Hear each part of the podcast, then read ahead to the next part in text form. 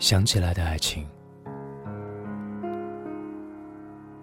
在路途上想起爱情来，觉得最好的爱情就是两个人彼此做个伴儿，不要束缚，不要纠缠，不要占有，不要渴望从对方的身上挖掘到意义，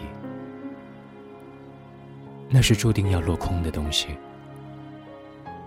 而应该是，我们两个人并排站在一起，看着这个落寂的人间。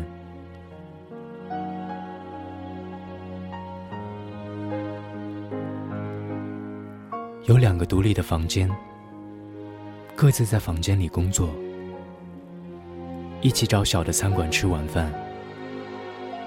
散步的时候，能够有很多的话说。拥抱在一起的时候，觉得安全，不干涉对方的任何自由，哪怕他还在和旧日女友联络，不对彼此表白，因为表白是变相的索取，很平淡，很熟悉，就好像他的气味，就是你自己身上的气味一样。不管在何时何地，都要留给彼此距离，随时可以离开。而想安静的时候，即使他在身边，也像是自己一个人。有一致的品味和生活，包括衣服、唱片、香水、食物等等。不太会想起对方，但累的时候。知道，他就是家。我们很容易碰到的，都是自私或者愚蠢的人。